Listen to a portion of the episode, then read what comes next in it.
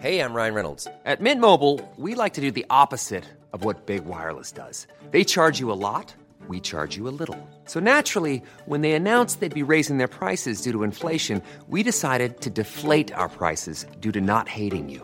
That's right. We're cutting the price of Mint Unlimited from $30 a month to just $15 a month. Give it a try at mintmobile.com slash switch. $45 upfront for three months plus taxes and fees. Promo rate for new customers for limited time. Unlimited more than 40 gigabytes per month. Slows. Full terms at mintmobile.com.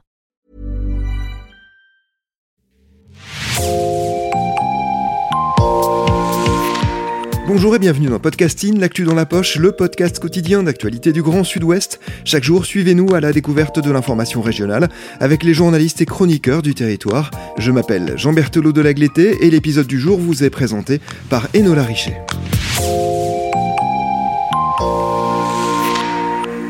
Dans Podcasting, nous partons sur les traces d'un animal que l'on pensait disparu de certaines zones du Grand Sud-Ouest. Depuis quelques années, le chat forestier, l'un des rares félins sauvages d'Europe, marque à nouveau son territoire dans les forêts de l'Aude, du Tarn ou de l'Hérault, pour le plus grand bonheur des naturalistes et des associations de préservation de la biodiversité. C'est le journal Le Monde qui nous raconte cette histoire dans un article intitulé Le chat forestier, un des rares félins sauvages d'Europe, en expansion en France. Et c'est vous qui en êtes l'autrice. Bonjour Angela Wallis. Bonjour. Vous êtes journaliste spécialisée en environnement, anciennement au Monde et désormais indépendante. C'est vous qui êtes partie à la recherche de ce félin dans les forêts du massif des Corbières, dans l'Aude, où les scientifiques tentent de documenter son retour et sa progression. Alors à quoi est-ce que ça ressemble déjà un chat forestier? Un chat forestier, ça ressemble euh, beaucoup à un chat domestique finalement, les chats euh, qu'on connaît très bien. Il a quelques caractéristiques morphologiques euh, un peu différentes. Il est quand même très gros, trapu, il a une queue très touffue. Et ce qui est très spécifique, c'est qu'il a des anneaux noirs au bout de la queue euh, qui permet quand même de le reconnaître de manière assez certaine. Il peut y avoir des chats aussi hybrides, donc finalement les scientifiques, pour le distinguer de manière certaine du chat domestique, utilisent forcément des analyses génétiques parce qu'il a vraiment une silhouette de chat et des mimiques de chat. Quand on connaît les chats, on peut facilement euh, le confondre. Les deux espèces n'étaient pas tellement distinguées en fait jusqu'aux premières études. Euh, morphologique euh, des années 60. Et par qui est-ce que vous avez été accompagné du coup pour euh, retrouver sa trace, euh, le retrouver et puis bien le reconnaître? Alors moi je suis partie en reportage dans l'Aude avec Maxime Bello de l'association Nature en Occitanie qui est en charge de cette étude pour retrouver la trace du chat forestier et qui était accompagné aussi d'un membre de l'association locale Aude-Claire. Voilà, on est parti ensemble dans la forêt pour retrouver les pièges photos, les pièges à poils euh, qui montrent la présence du chat forestier. On comprend que le retour de cette espèce, c'est une bonne nouvelle. Depuis quand et pour quelles raisons est-ce que sa population avait disparu de la plupart de nos départements du sud-ouest? On ne sait pas exactement euh, depuis quand il a disparu, parce que euh, finalement on avait peu d'observations, on a peu de références historiques sur le chat forestier. On sait qu'il a probablement décliné euh, depuis la fin du 19e siècle et tout au long du 20e siècle, la forêt ayant beaucoup décliné jusqu'au milieu du 19e siècle. Il était chassé pour sa fourrure et euh, il était piégé par les chasseurs aussi qui le considéraient comme euh, une concurrence sur le petit gibier.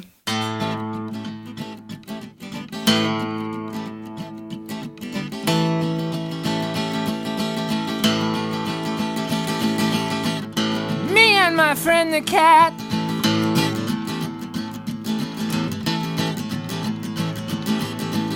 Into the night we sat. We were sitting at speeds known only to few. Incredible distance we traveled us to. only you'd been there, you'd know what I mean. If only you'd been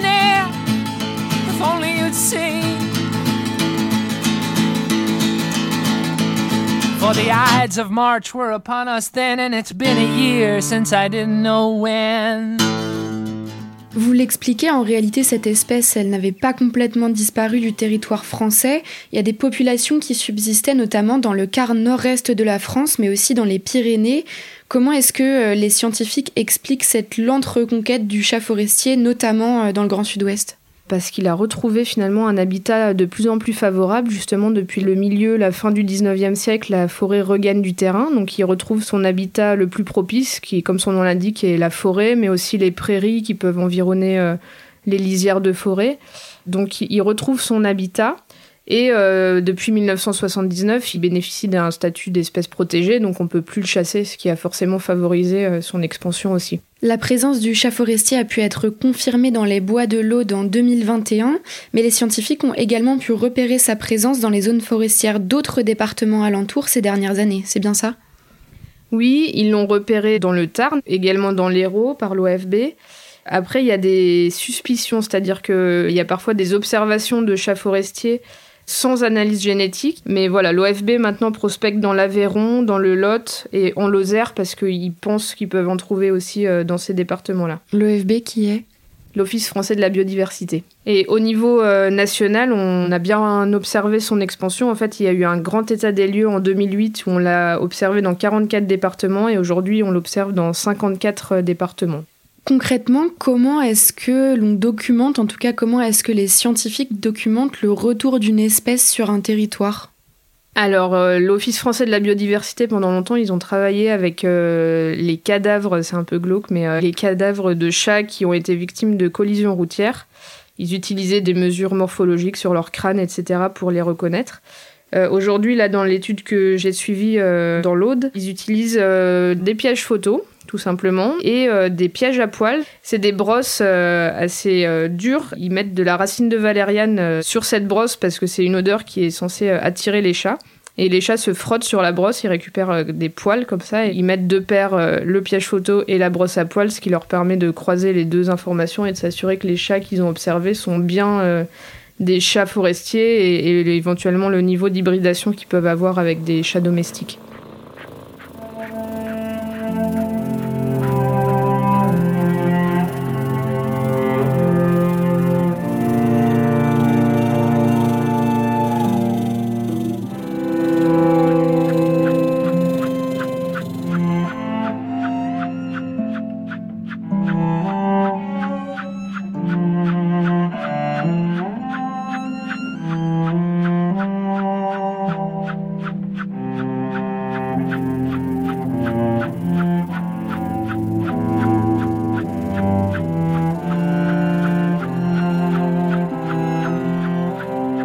Et face à ces bonnes nouvelles, quels sont les espoirs des scientifiques? Je pense que ce qui serait euh, vraiment encourageant pour l'espèce, là, c'est que de plus en plus, donc on voit qu'ils gagnent des départements et, la population relictuelle du nord-est et celle euh, du sud-ouest, en fait, qui gagnent petit à petit du terrain. Ces deux populations sont très proches de se rejoindre au niveau euh, de l'Aveyron ou de la Lozère, on pense. Et donc ça formerait une continuité de l'Espagne jusqu'à la Belgique ou l'Allemagne qui serait très intéressante pour l'espèce, notamment pour faire des échanges génétiques et puis euh, repeupler euh, un très grand espace de l'Ouest européen. Maintenant qu'ils ont pu confirmer son retour dans de nombreux départements du Grand Sud-Ouest, en quoi va consister le travail des chercheurs qui suivent de près les mouvements du chat forestier? Eh bien déjà, ils continuent à suivre leur expansion. Et euh, ce qui intéresse beaucoup Nature en Occitanie maintenant, c'est de comprendre le trajet du chat forestier dans son expansion et de comprendre les liens qu'il peut y avoir, par exemple, entre la population euh, qui a toujours été présente dans les Pyrénées et euh, la population qui a été récemment découverte dans la montagne noire, par quel euh, chemin ils ont pu passer et éventuellement pour voilà, découvrir des corridors écologiques et éventuellement favoriser, améliorer ces corridors écologiques qui peuvent être des lambeaux forestiers, des ripisylves, c'est-à-dire les forêts qui sont sur les berges des rivières, et faire en sorte euh, de préserver ces endroits qui sont très importants pour la circulation de l'espèce. Vous expliquez dans votre article que l'autoroute A61 pourrait constituer un obstacle à une bonne repopulation de la zone C'est ce que cherche à savoir Nature en Occitanie, justement. Ils, étudient euh, la présence du chat forestier d'un côté et de l'autre de l'autoroute. Parce qu'effectivement, cette autoroute peut logiquement constituer une barrière entre les Pyrénées et la montagne noire. Euh, ils ont pour l'instant trouvé des chats forestiers des deux côtés. Ils essayent de savoir s'ils parviennent à traverser l'autoroute, notamment par les passages à faune, les petites passerelles, pour éventuellement peut-être en créer d'autres, ou voir s'ils parviennent bien à traverser l'autoroute par ces passages qui sont déjà créés.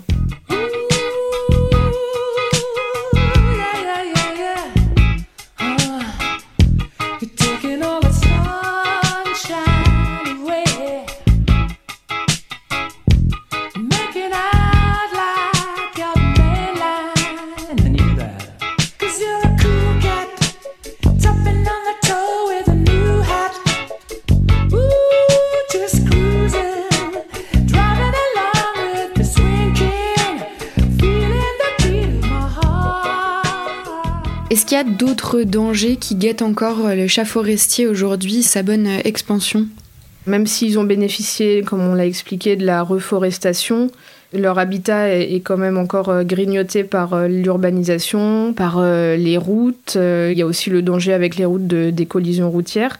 Une autre menace qui a été mise en avant récemment, c'est l'hybridation avec le chat domestique, puisqu'il y a aujourd'hui 14 millions de chats domestiques en France, ils sont extrêmement nombreux.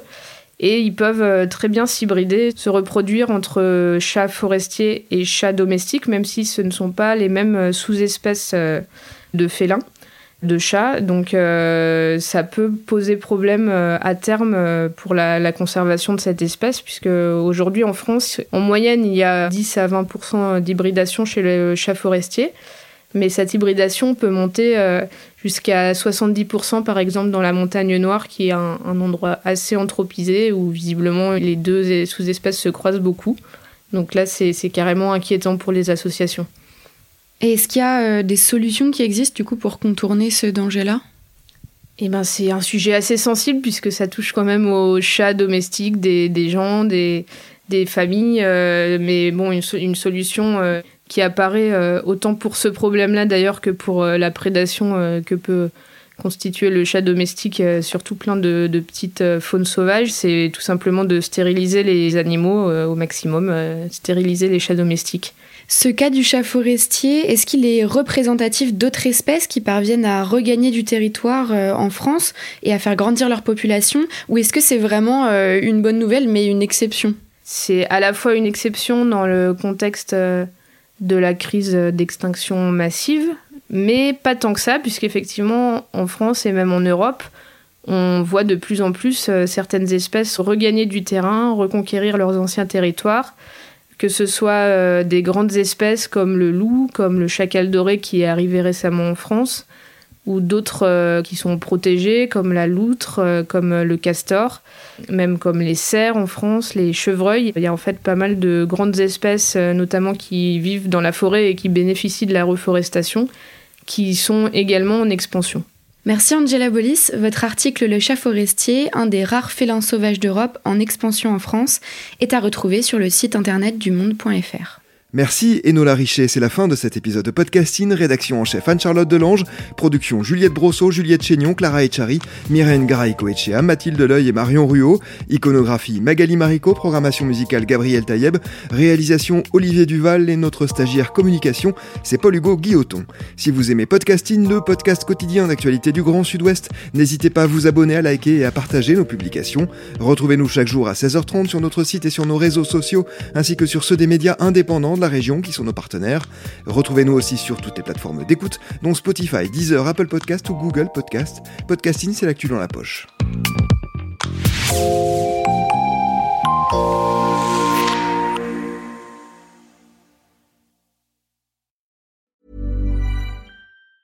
Hey, it's Danny Pellegrino from Everything Iconic. Ready to upgrade your style game without blowing your budget? Check out Quince. They've got all the good stuff shirts and polos, activewear, and fine leather goods, all at 50 to 80% less than other high end brands. And the best part? They're all about safe, ethical, and responsible manufacturing.